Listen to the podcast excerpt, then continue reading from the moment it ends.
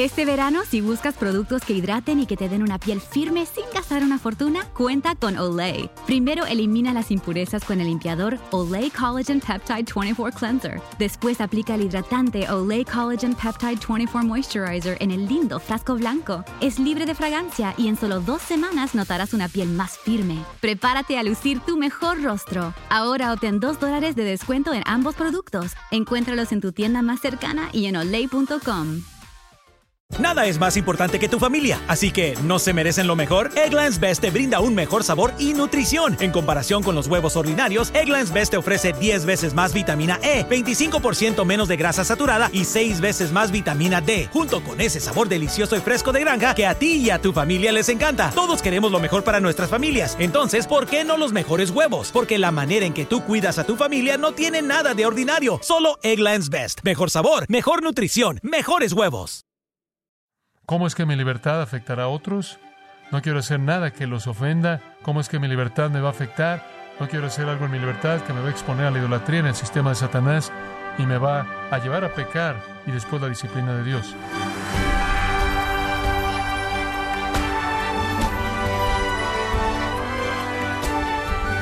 Queremos darle la bienvenida y las gracias por acompañarnos en su programa Gracias a vosotros con el pastor John MacArthur. En el mundo de hoy hay muchos debates. Uno de ellos es acerca de la identidad de género. Algunos creen que el significado de ser hombre o mujer puede estar abierto a debate. Pero yo le pregunto, ¿se puede debatir acerca de lo que es ser cristiano? En otras palabras, ¿decide usted qué significa ser cristiano, lo que implica seguir a Cristo, o esta identidad espiritual es inmutable, no cambia? John MacArthur responderá estas preguntas conforme continúa con la serie Trampas de la Libertad Cristiana, aquí en Gracia a Vosotros. Ahora estamos viendo el capítulo 10, versículos 14 al 22, bajo el tema La verdad acerca de la idolatría. Él está diciendo las fiestas religiosas, las celebraciones religiosas, involucran al adorador con el resto de los adoradores y el que está siendo adorado. Y él está diciendo eso es precisamente porque un cristiano no puede asistir a una fiesta de ídolos, porque una fiesta de ídolos significa que él está involucrado con los adoradores y el que está siendo adorado, le guste o no. ¿Y cómo es que un cristiano puede involucrarse en la mesa del Señor, dar la vuelta, involucrarse en una fiesta de ídolos cuando constituyen comunión real? Ahora ese es su punto y ahora vamos a ver estos versículos en particular y mostrarle cómo él llega a ese punto. Veamos en primer lugar el versículo 16, la copa de bendición. ¿Qué es la copa de bendición? Versículo 16 de nuevo. ¿No es la comunión de la sangre de Cristo? Ahora, cuando usted bebe la copa en la mesa del Señor, escucha esto, está teniendo comunión con la sangre de Cristo. Ahora tenemos que entender algo, porque esto es algo que está malentendido. ¿Qué significa esto? ¿Qué significa tener comunión? Es más que un símbolo. Decimos, bueno, este es símbolo de su sangre. Bueno, escuche esto. La copa de bendición que bendecimos no es el símbolo de la sangre de Cristo. ¿Es eso lo que dice? No, es más que el símbolo. Es la comunión, es, por así decirlo, en el griego la participación o el compartir. Hay un involucramiento en sí que se está llevando a cabo cuando tomamos esa copa. Hay una realidad espiritual que se lleva a cabo ahí, que va mucho más allá de tan solo un símbolo. Por ejemplo, si usted ve un retrato de alguien a quien usted ama que ha muerto, no es solo un retrato. Tan pronto como usted ve el retrato, esa persona es una realidad en su mente, ¿verdad? De pronto todo acerca de esa persona está vivo para usted. Veo fotos de personas que han muerto y tengo memorias instantáneas. Mi mente está inundada de realidades.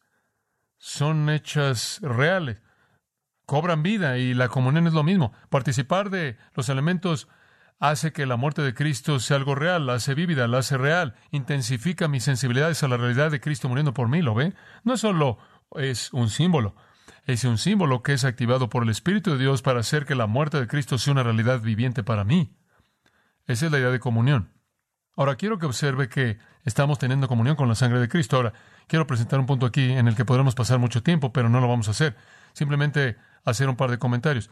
Hay una palabra que usamos en el vocabulario, en vocabulario que quizás la necesito usar o por lo menos entenderla es la palabra metonimia. ¿Sabe usted lo que es un sinónimo? ¿Sabe usted lo que es un antónimo? ¿Sabe usted lo que es un homónimo? Dice usted no. Bueno, todos esos son términos para describir diferentes tipos de palabras y entonces el término metonimia igual. Una metonimia es una palabra diferente que es usada para algo debido a que tiene una relación en sí. Es una palabra diferente usada para algo porque tiene una relación en sí. Permita ver si le puedo dar una ilustración. Dice usted, el otro día estaba leyendo MacArthur.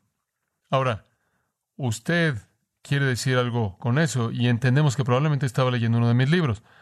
No hay escritos en mí. Usted no se acercó y dijo, ¿podría leer, por favor, tu brazo derecho? No hay letras en mí. O podría decir, estaba leyendo Shakespeare. No estaba leyendo Shakespeare.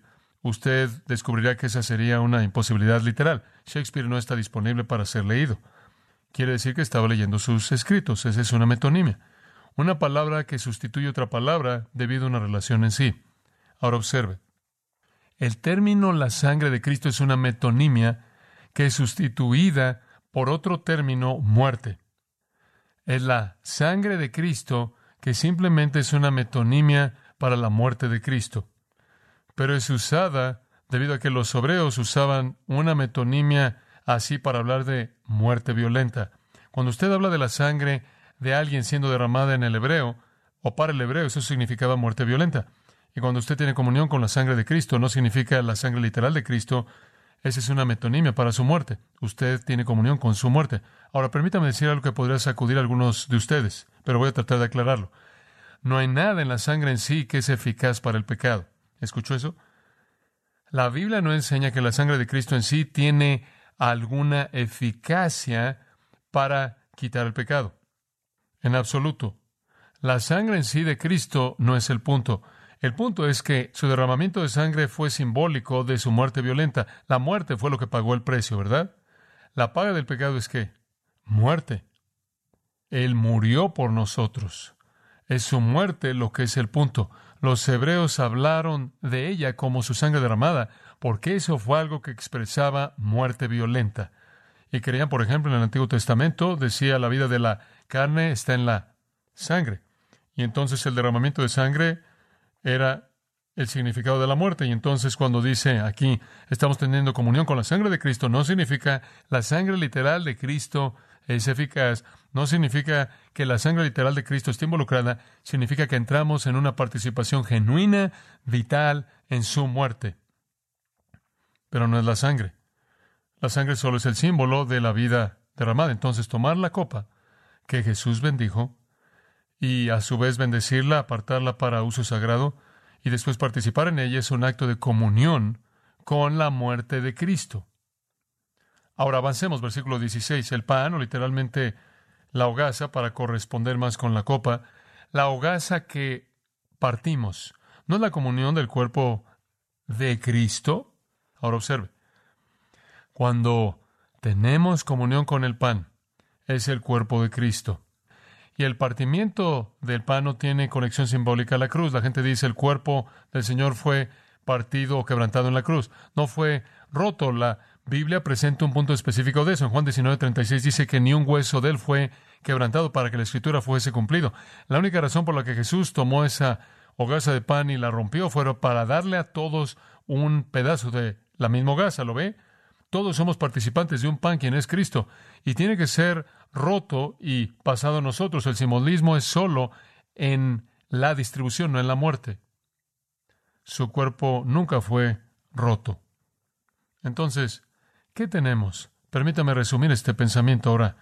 Atención, el partimiento se refiere solo a la distribución de un hogaza, se relaciona al hecho de que todos los creyentes comparten en esa vida.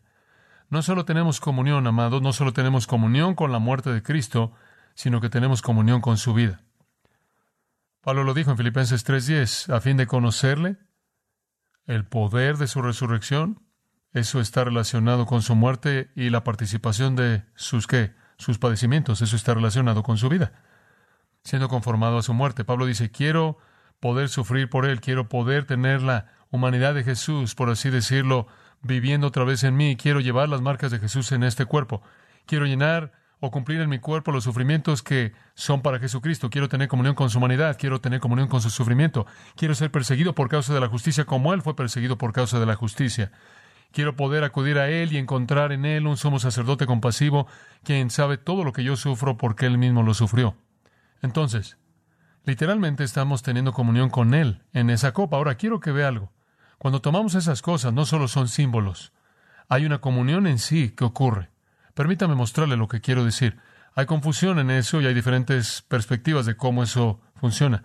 La palabra coinonía y comunión en el versículo 16 es la palabra participar. El verbo significa compartir o participar o ser un asociado en algo. El nombre coinonía significa participación, asociación, comunión. Como cristiano, literalmente participamos en Cristo. 1 Corintios 1.9 dice que participamos con el Hijo. 2 Corintios 13, participamos con el Espíritu. Filipenses 2.1, participamos en el ministerio. 2 Corintios 8.4, participamos en el Evangelio. Filipenses 3, participamos en los padecimientos. Estamos teniendo comunión todo el tiempo con Cristo, compartiendo con Él su espíritu, su ministerio, su Evangelio, sus sufrimientos. Y cuando venimos a la mesa, participamos en su muerte. Estamos compartiendo los beneficios de su muerte. Eso es lo que significa. Estamos compartiendo en el significado de su muerte, el propósito de ella, el punto de esta. Entonces es más que tan solo recordar, es compartir, tener comunión, participar. Es como ese retrato que mencioné. Venimos a eso y usted ve la copa y usted ve el pan. Y no solo son una copa y pan, ni siquiera son únicamente símbolos. De pronto Cristo está vivo. De pronto usted es sensible a esto. Y la realidad de Cristo es una realidad en su mente. Y usted ve su cruz, y usted ve su unión con Él, y usted ve su cuerpo, y usted lo ve entregado a favor de usted, y usted ve el hecho de que Él vivió y Él sufrió, y Él es un sumo sacerdote compasivo. Todo eso cobra vida. Es como leer la Biblia. Usted puede pasar su día simplemente Cristo está con usted, en donde dos o tres están congregados. Si usted pudo haber estado con cristianos, Él estuvo ahí de manera activa, pero Él está ahí de cualquier manera en su vida. Todo el día, en cierta manera, usted vive la vida diario y Él está ahí, Él está ahí, pero realmente usted no estaba consciente de eso. Y después en la tarde se sienta, abre su Biblia y comienza a leer. ¿Y qué sucede? Versos 4.12, la palabra de Dios es que es viva. Y de pronto usted ve las páginas y las cosas comienzan a cobrar vida y Cristo se vuelve real para usted. Su mente está sensible a esto y en una manera intensa Cristo se vuelve muy real y usted está consciente del hecho de que Él está ahí, en donde Él ha estado todo el tiempo, pero usted realmente no estaba consciente o sensible a esto. O quizás usted llegó a casa y ha estado comprando cosas del mundo se sentó en una silla, comienza a orar y habló con el Señor y de pronto el Señor había estado ahí todo el tiempo y se volvió muy, muy real para usted y usted está muy, muy consciente de esto. Bueno, eso es exactamente lo que la comunión hace. No es solo el símbolo, pero es ver un símbolo y que su mente esté sensible a una realidad de que Él está vivo y Él está ahí y Él vivió por usted y Él llevó sus preocupaciones a lo largo de este mundo para que pueda llevarlos de usted después. Y Él murió en la cruz por sus pecados, para que usted no tuviera que llevar el castigo y todas las cosas acerca de Cristo que siempre son verdad todo el tiempo. Usted está sensible a ellas en su mente en la comunión, ese es el significado. Todo eso se lo digo para que entienda este pasaje y el resto simplemente sigue. Él está diciendo, miren, cuando vienen a la mesa del Señor, ustedes están teniendo comunión con Cristo. Ustedes están involucrados de manera activa en participar de todo lo que Él es y todo lo que Él ha hecho. Ustedes están teniendo comunión participando en su realidad. Eso es lo que ese servicio significa. Y cuando ustedes acuden a un festival de ídolos y comen esa ofrenda a esos ídolos de bebida y carne y están teniendo comunión con esos adoradores de ídolos, en un sentido están identificándose con ese ídolo, les guste o no. Entonces, en un punto, están teniendo comunión con Cristo y después están teniendo comunión con los ídolos y eso es una incoherencia total. Lo que él está diciendo es esto. Él está diciendo un servicio religioso, una fiesta religiosa constituye comunión con el que está siendo adorado. Si es Cristo es tener comunión con Él, si es un ídolo es tener comunión con Él. No puede ser ambos es incoherente. El versículo 17, él avanza. Esto es mejor traducido por una versión, debido a que hay un pan. Nosotros que somos muchos, somos un cuerpo, porque todos participamos de ese pan. Solo hay un pan, y es Cristo. Y entonces, toda persona que participa de ese pan es uno con el resto de la gente. Y este es el segundo gran punto de la comunión. Todos somos un cuerpo, todos participamos de una hogaza de pan, todos estamos unidos a Cristo, entonces estamos unidos de manera inseparable los unos a los otros. Ahora observe, toda persona que viene a la mesa del Señor, ahora observe esto, no solo entra en comunión con Cristo, sino que entra en comunión con el resto de la gente que también está en la mesa del Señor. ¿Ve usted lo que está diciendo? Todos venimos a ese pan único, todos participamos de ese único pan, entonces todos constituimos un cuerpo. La comunión entonces significa que de hecho estamos teniendo comunión con Cristo y de hecho teniendo comunión con el resto de la gente que está ahí. En un festival religioso, en una fiesta religiosa. La adoración, el adorador, los adoradores y el que está siendo adorado, todos son uno. Ahora, cuando usted acude a una fiesta de ídolos, usted puede decir, no voy a involucrarme. Si usted está ahí, usted es un adorador, involucrado con los adoradores, involucrado con el que está siendo adorado, sea cual sea su intención. Ese es su punto. Y él usa una ilustración, una ilustración de Israel en el versículo 18. Mirad Israel, según la carne. Los que comen de los sacrificios no son partícipes del altar. Observen la historia de Israel. El altar ahí se refiere a Dios. Cuando venían a los sacrificios, no participaban todos, no le daban parte del alimento a los sacerdotes, participaban algo de eso. Algo de eso era quemado para Dios, a Dios, entonces parte del sacrificio era para Dios, parte para los sacerdotes, y los otros adoradores estaban también involucrados, y parte de eso era guardado, había un involucramiento. Israel estuvo involucrado en sacrificar y estuvieron involucrados con Dios. Entonces, ¿qué está diciendo? La participación en los derechos religiosos tiene significado profundo, espiritual. Implica una unión real entre los adoradores y el que está siendo adorado. Eso es lo que él está diciendo. Entonces no pueden hacer esto con los ídolos sin que esa realidad se lleve a cabo. Israel trajo sacrificios, parte de lo cual fue consumido por los sacerdotes, parte de lo cual fue quemado en el altar, el resto fue dividido entre el sacerdote y el judío que adoraba, y había una comunión entre el judío, el sacerdote y Dios, conforme participaban del altar. Ahora ese es el punto de Pablo. La adoración es identificación, comunión con el que está siendo adorado. Entonces, si va a ser como Israel, en el versículo 18, la comunión con el altar para los judíos significaba comunión con Dios y el resto de la gente en el altar. Comunión con Cristo en la cena del Señor para el cristiano significa comunión con Cristo y toda la gente que está en su mesa. Comunión con la fiesta de un ídolo significa comunión con ese ídolo y toda la persona que está también ahí. Ahora escuche, cristiano, eso viene a nuestra vida. No podemos participar en fiestas de ídolos, ninguna de las actividades idólatras impías sin Cristo de nuestro mundo, sin identificarnos con ellas, sin volvernos uno con el resto de la gente que están haciéndola. Bueno, tú sabes, no lo que el mundo hace. He estado asistiendo a algunos de los asuntos sociales ahí, medio salvajes que pasan, pero solo me quedo ahí. Usted es uno con lo que está pasando. Usted es identificado en ese tipo de comunión con el sistema. Ese es su punto. Usted tiene libertad, pero si su libertad lo lleva a los lugares en donde el mundo está teniendo comunión con su propio sistema, el cual está guiado por Satanás, entonces usted es parte de esa comunión entera. Y eso es incoherente no lo puede hacer, es simplemente incoherente, no tiene esperanza, no tiene sentido. Ese es su primer punto. Segundo punto. La idolatría no es solo incoherente, es demoníaca. Observa el versículo 19. Y esto realmente es fácil de ver. ¿Qué digo pues? ¿Que el ídolo es algo? ¿O que sea algo lo que se sacrifica a los ídolos? Y la respuesta es no. Estoy diciendo que ese ídolo es un Dios verdadero, que realmente hay un Dios ahí, o que algún sacrificio ofrecido a él es algo. No. No estoy diciendo eso. En el capítulo 8 él dijo lo opuesto. En el capítulo 8.4 él dijo un ídolo no es nada. En el capítulo 8.8 él dice el alimento ofrecido a un ídolo no es nada. No estoy diciendo eso.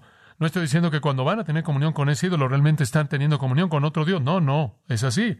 No estoy diciendo que realmente están involucrados en la adoración de otro Dios. Tengo que ser claro aquí, Pablo está diciendo, no quiero que estén confundidos. No creo en otros dioses y eso no es lo que estoy diciendo.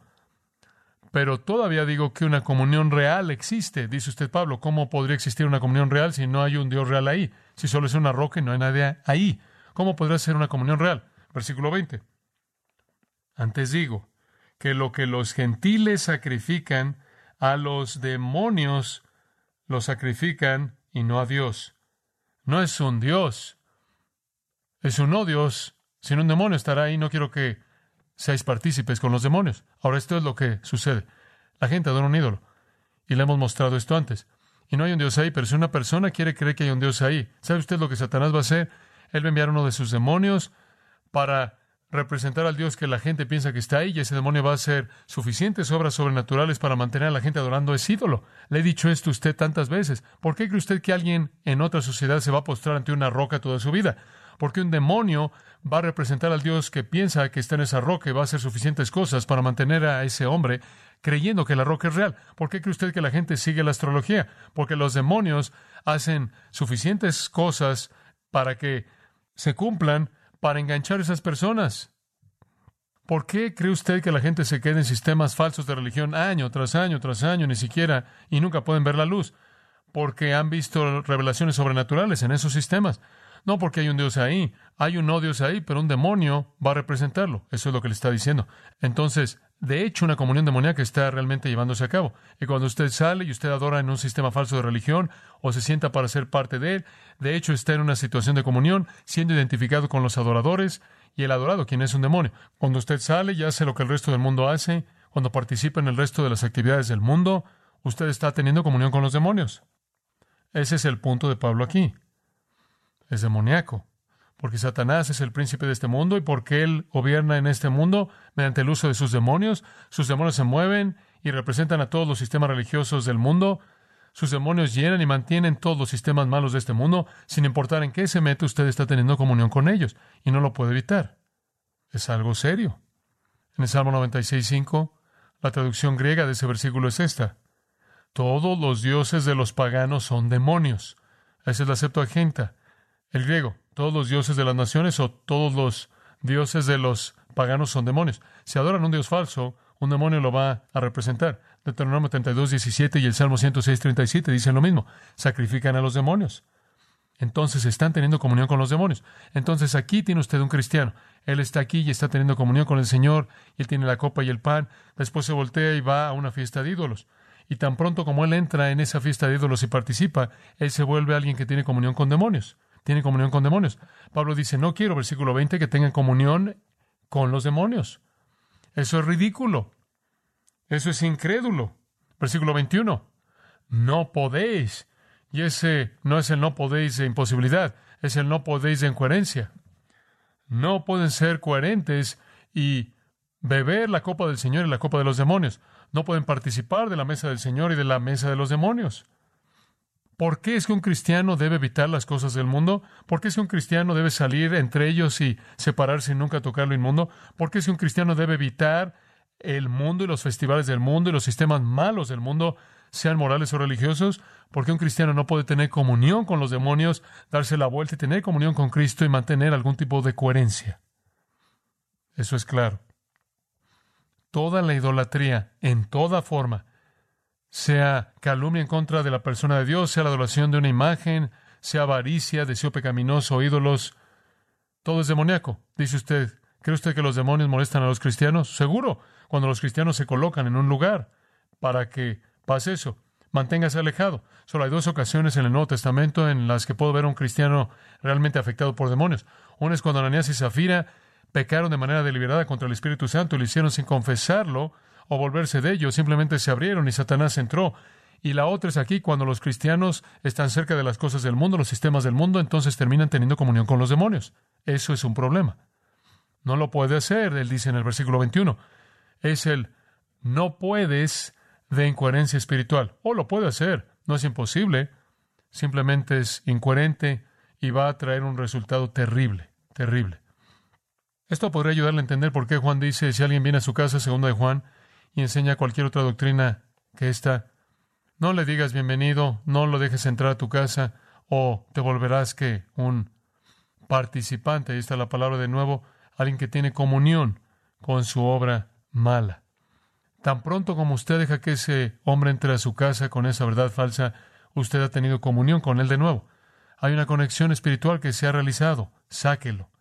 Como puede ver, existe esa verdad tremenda de que debemos mantenernos apartados para que nuestra comunión pueda ser total y de manera pura, identificándose con Jesucristo y no con los demonios.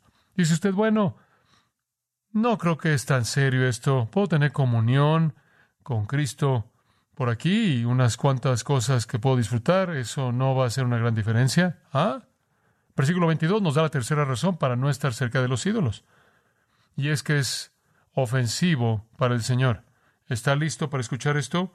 ¿O provocaremos a celos al Señor? ¿Somos más fuertes que Él? Escuche, he tenido comunión con Cristo.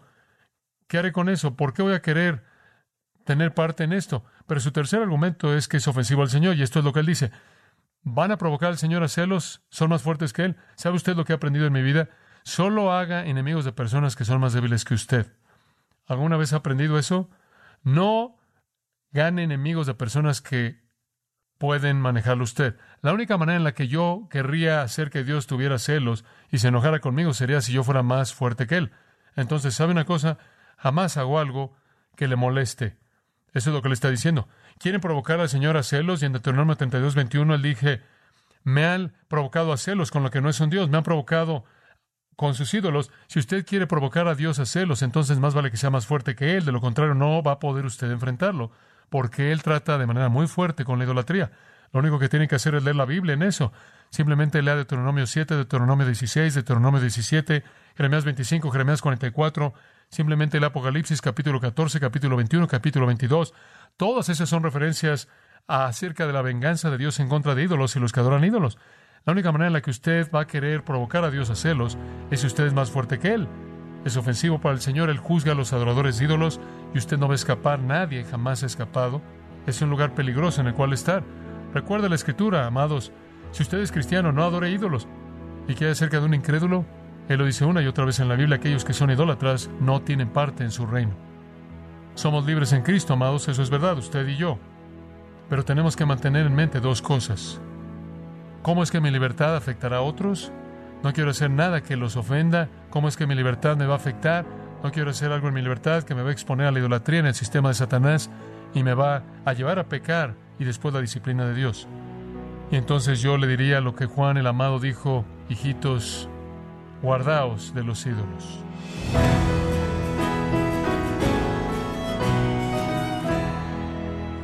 John MacArthur concluyó este estudio en Primera de Corintios 10 y podemos resumirlo diciendo que la libertad cristiana tiene más que ver con servir a los demás que con el derecho que tenemos de ejercer nuestra libertad. En la serie Trampas de la libertad cristiana, en gracia a vosotros. Estimado oyente, quiero comunicarle que Grace Community Church, bajo el liderazgo de John MacArthur, organizado para los días viernes 17 y sábado 18 de septiembre la conferencia en español Expositores 2021. Acompañan a John MacArthur en la enseñanza de Expositores 2021 con el tema Jesucristo el Inigualable, líderes de gran influencia como Paul Washer, Miguel Núñez, Sugel Michelén, Henry Tolopilo y Josías Grauman. Para mayor información e inscripciones a la Conferencia Expositores 2021, los días 17 y 18 de septiembre, en Son Valley, California, visite conferenciaexpositores.org. Repito, conferenciaexpositores.org. Si tiene alguna pregunta o desea conocer más de nuestro ministerio, como son todos los libros del pastor John MacArthur en español o los sermones en CD que también usted puede adquirir, escríbanos y por favor mencione la estación de radio por medio de la cual usted nos escucha en gracia a vosotros. Es importante conocer no solo el país y ciudad de donde usted nos escucha, sino también la radio. Para quienes contactan nuestro ministerio por primera vez, pueden solicitar una copia del mensaje de promoción sin costo alguno, un mensaje por oyente únicamente. Si usted vive en los Estados Unidos o Puerto Rico, escríbanos a Gracia Vosotros, P.O. Box 4000, Panorama City, California 91412. O puede escribirnos a través del siguiente correo electrónico radio arroba gracia.org. En nombre del pastor John MacArthur, nuestra coordinadora de estaciones Marilina Caruli y del personal, le damos las gracias invitándole para que nos acompañe en la próxima edición para continuar desatando la verdad de Dios un versículo a la vez, aquí en Gracia a Vosotros.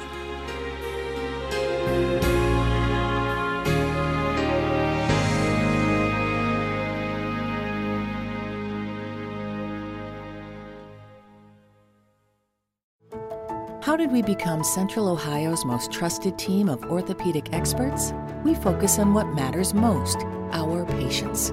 At Orthopedic One, we know we're only at our best when we're helping you get better. And every day, your commitment to overcoming pain and injury inspires and moves us. That's why we bring our best every day to earn your trust. Find a physician near you at orthopedic1.com. Experience gorgeous, lasting, high quality hair color with Madison Reed. Find your perfect shade at madison reed.com and get 10% off plus free shipping on your first color kit. Use code RADIO10.